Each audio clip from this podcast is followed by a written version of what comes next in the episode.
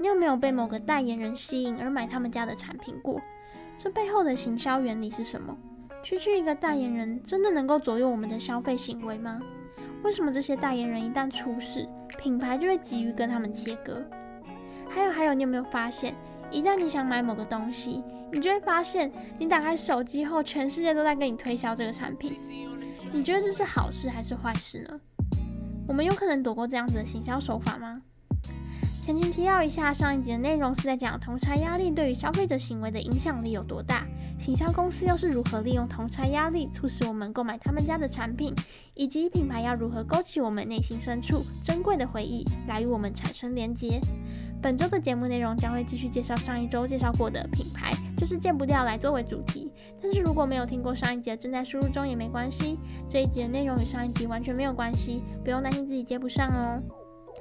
如果你是第一次点入这个频道，那恭喜你，你正在给自己变得更厉害的机会。正在输入中是由主持人每集为你介绍书中有趣的小知识，首播时间为每周一晚上七点，重播时间为每周二早上十点。欢迎你每周在生活中找个空闲的时间，正在输入中。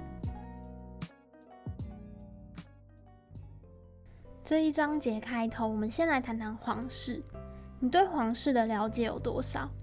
讲到皇室，大家的第一反应应该是会想到。诶，常常举办盛大的舞会啦，每天穿着高雅的礼服，晚餐都要坐在超级长的桌子，喝个汽水要用高脚杯，身边一定有一大堆随从之类的。那你有想过国外皇室的形象是怎么维持的吗？皇室家族要怎么让民众崇拜并认同他们？其实这是非常难的任务，因为皇室成员跟一般民众之间必须要有幻想跟现实的平衡，还有亲近跟疏远之间的平衡。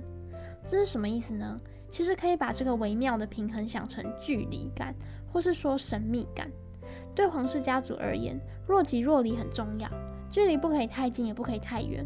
如果太远的话，民众就会觉得皇室家族很目中无人、冷若冰霜，而且不知人间疾苦。但是，一旦皇室成员又太真实的话，或是太接近民众的话，他们又好像跟一般人没有什么差别，那民众自然而然就不会想崇拜跟认同他们了。这其实很好想象，你成长过程中一定有遇过类似的情形。可能刚开学或刚分班的时候，你会觉得班上某个女生特别漂亮，可是当你跟她变熟之后，你就突然觉得，其实她也只是普通人而已。女神拉的屎还是臭的啊！讲到现在，你应该就听得出来了吼。皇室形象的维持也是需要用到行销手法的。那你就会想，皇室跟我们有什么关系？皇室牵扯到的一个东西叫做忠诚度。皇室需要民众的忠诚度来巩固自己的地位，品牌也一样。那品牌要怎么让人产生忠诚度呢？就是找代言人。为什么要找代言人呢？因为品牌是一个太抽象的概念。讲到品牌这个词，可能对我们来讲就是一个名字，一个专门卖某个东西的店名。那会被找来当代言人的那些人，不管是歌手、演员，还是体育选手，或是政治人物等，通常都是已经有名气的人。那这个人会有名气，一定是大家对他有特定的印象，才足以让大家记住他。所以，如果把品牌跟一个名人连接在一起，这个品牌给人的感觉就会变得比较具体。这对品牌还导致了什么样的结果呢？增加知名度什么的，应该就很显而易见，就是找你本来就知道的人来介绍产品，那你一定会连带的就认识了这个产品嘛，知名度理所当然的就会增加。但是一个品牌光有知名度不够。它必须要促使消费者购买，所以我接下来要讲的是比较深层的部分。首先，就像我刚刚讲的，品牌是个太抽象的概念，对我们而言，可能只是单纯的一个名字，专门卖某一种东西的店名之类的。但是如果这个品牌的广告看板里出现了一个人，或是代言人是一个我们本来就熟悉的人，那这个品牌会马上拉近与消费者的距离。不仅让我们接收到更真实的品牌信息，也会增强我们对于这个产品或品牌的认知。举例而言，如果一个品牌强调它非常善尽社会责任，它会定期捐款什么的，一般人根本不会主动去知道这些事情。所以，身为消费者，光是会不会知道这个品牌的特色，都是一个未知数了。那就算消费者知道了这件事情，也可能只是哦，原来这个品牌我在做善事哦，就这样，这样完全没有办法吸引到消费者。但是如果你今天是找了陈树菊来代言你的品牌，从此以后大家看到这个品牌就会马上想到陈树菊，然后就会把这个品牌跟公益联想在一起，然后我们就会很本能的把这个品牌跟其他品牌切割开来，也就是说这个品牌从此会变得比较特别，因为它有记忆点，它有特色。所以我接下来为你掀开的行销秘密是，有时候你买的不是产品，而是明星的某一部分特质。名人对我们的影响有多大呢？其实，在小孩子三四岁的时候，就会开始被偶像吸引。三四岁会崇拜什么？当然就是像蝙蝠侠啦、超人啦、蜘蛛人啦这种。那到了七八岁的时候，小孩子就会开始比较务实一点，他们会开始崇拜真的存在在这个世界的英雄。最常见的就是像 Kobe Bryant、C 罗、LeBron James 这种很厉害的运动员。以上好像比较适用于男孩子。那女孩子的话，一开始就会比较像是像公主这种优雅、成熟、美若天仙的对象。那大一点一样会转向比较真实的对象，像是电影里漂亮的女主角。所以不同品牌会依据它的受众群去选择某一位名人来作为它的代言人。这其实可以跟上一集讲到的恐惧来做个比较。有些广告会刻意勾起你害怕的情绪，让你觉得你不买他们家的产品就会发生你最恐惧的事情。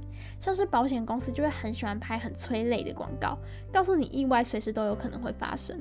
发生意外的时候没有保险就会很可怕。关于恐惧的行销方式，如果你还没有看过正在输入中的第一集，可以先回去看第一集，在那里我有更详细的介绍恐惧以及不同的行销方式哦。那回到这边，恐惧是利用我们的不安全感。那找名人来代言品牌，就是利用我们的白日梦，就是我们理想的自己。会吸引我们的名人，常常都是因为我们很欣赏、很羡慕他们，或是说我们想成为他们，我们想变得跟他们一样。举例而言，就像是爱之味在今年找来戴资颖代言，广告里戴资颖从头到尾都穿着运动服，手上拿着羽球拍。还有妮维雅的代言人邵雨薇，邵雨薇本来就是一直走清纯路线的明星。那妮维雅又是出保养品，两个根本就是绝配。或是像 Nike 直接为 Michael Jordan 量身打造出 Jordan 系列的球鞋，这些其实都是在暗示你，你买了他们家的产品，你就会变得跟他们一样。你买了爱之味的燕麦，你就会变得跟戴资颖打球一样这么厉害。你买了妮维雅的乳液之后，你就会变得跟邵雨薇皮肤一样白皙。你买了 Jordan 球鞋之后，你就会跟 Jordan 一样在球场上称霸。所以，当我们买名人代言的这些东西的时候，我们会觉得我们更贴近那些名人，我们甚至会想象自己就是那些名人。我说对了吗？你一定有过这种经验：当你生活中缺少某一种东西，你就会突然发现这个东西被送到你面前了。举例而言，你可能某天突然收到一封电子邮件，上面写着“手机下杀零元起”，而刚好你那一阵子想换手机了，于是你就点进去查看。那你可能会想，为什么这封电子邮件可以这么及时、这么刚好的送到你面前？因为你是他们所谓的潜在顾客，也就是说，这封电子邮件也可以传给另一个人。但如果那个人手上拿着的刚好也是新手机，那么这封电子邮件就被浪费掉了，因为他根本不需要一只新手机。因此，厂商或是行销公司，他们需要很精准的预测哪些人是他们的潜在顾客，哪些人真的会因为这封电子邮件而掏出手上的钱。那么，他们要怎么做到呢？答案就是资料探勘。资料探勘，资料探勘是什么呢？资料探勘在行销产业被委婉的称之为知识探勘，或是消费者洞察。是目前在全球成长迅速的庞大产业，专注于追踪及分析消费者行为，接着进行分类、重点整理，使得资料变得清晰易懂，以至于能够被用来说服我们，有时候甚至拿来操控我们购买某些产品。资料探勘不仅可以让企业主知道你的消费习惯，还可以知道你的肤色、性别、地址。电话号码、教育程度、大约收入、家庭成员、宠物的名字、最爱的电影，以及其他许许多多的资讯，创造出一位专家称之为“镜中世界”的另一个我们。消费者洞察的目标，根据在资料探勘产业居领导地位的执行长表示，他们想要知道消费者行为的背后原因以及购买动机。有能力预测出消费者下一个会购买的产品，以及能够成为消费者在寻找该项产品时首家能够满足消费者需求的公司，这对于各种类型的公司都具有重大意义。为什么呢？根据行销人的资料显示，消费者每尝试过一项新产品，很可能会持续使用该品牌至少一年半。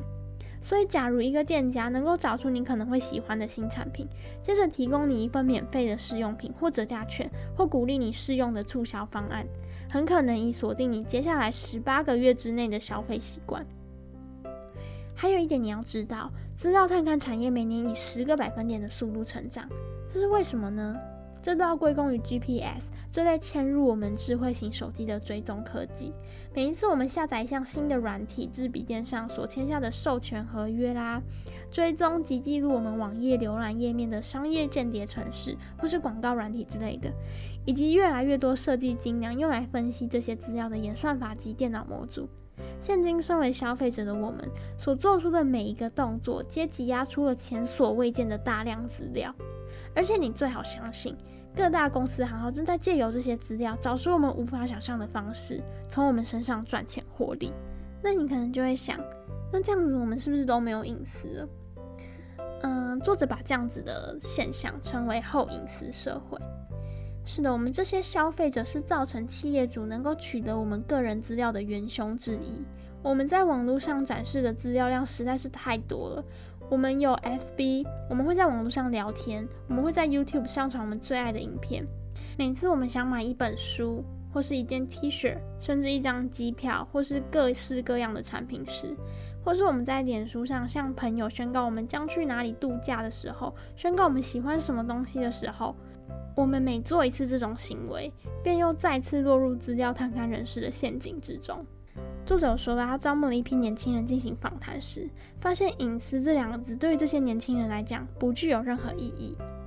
他们要么就是不关心这项议题，不然就是彻底放弃了自己的隐私。所以作者才会把这样子的现象称为“后隐私社会”。根据现今小孩上网的时间来看，资料探勘人士自孩童四岁或五岁时就开始搜集有关他们的个人问卷。当我们所处的世界网络化、数位化以及虚拟连接的程度越来越高，再加上网络无可避免的会在我们的生活中扮演更重要的角色，我们想要躲过资料探勘人士窥探的眼睛将越来越难。我们都是后隐私社会的成员，我们已经记不清楚有多少组织正在跟踪我们，更别提他们如何使用我们的个人资料，如何储存这些资料，他们将把我们的资料卖给谁？或是他们将把我们的资料卖给谁，以及他们从这些资料身上赚了多少钱，我们都不知道。所以啦，我们要怎么应应这个后隐私社会呢？呃，我觉得作者对于这方面其实是采取比较消极的态度。他是觉得我们应该是没有办法再躲过这样子的现象，而且他也预测在未来。这个现象只会越来越严重，所以这也是为什么我觉得这本书虽然是十年前出版的，可是它预测每一个现象都非常的准确。放到现在，我觉得那些资料探勘已经变得越来越精准，而且越来越能够抓住我们的心了。好啦，这是介绍品牌就是戒不掉的最后一集了。我已经讲到快烂掉，这本书的内容非常有趣，虽然有讲到一些比较硬的研究成果、科学佐证等，但作者的口吻非常轻松，你反而会觉得自己是在看故事书，只是故事的内容就发生在你身边而已。我非常推荐对于行销有兴趣的人去购买这本书，会让你对于行销有更深层的理解。如果你从来没有接触过行销也没关系，这本书会打开你的世界观，让你发现原来当一个品牌出现在你眼前的时候，它是以什么样子的方式出现在你眼前，以及它该什么时候出现在你眼前，其实都是经过缜密的思考及安排。那么以上是本周为你输入的内容，记得我们首播时间为每周一晚上七点，重播时间为每周二早上十点，我们下周同一时间继续为你输入中。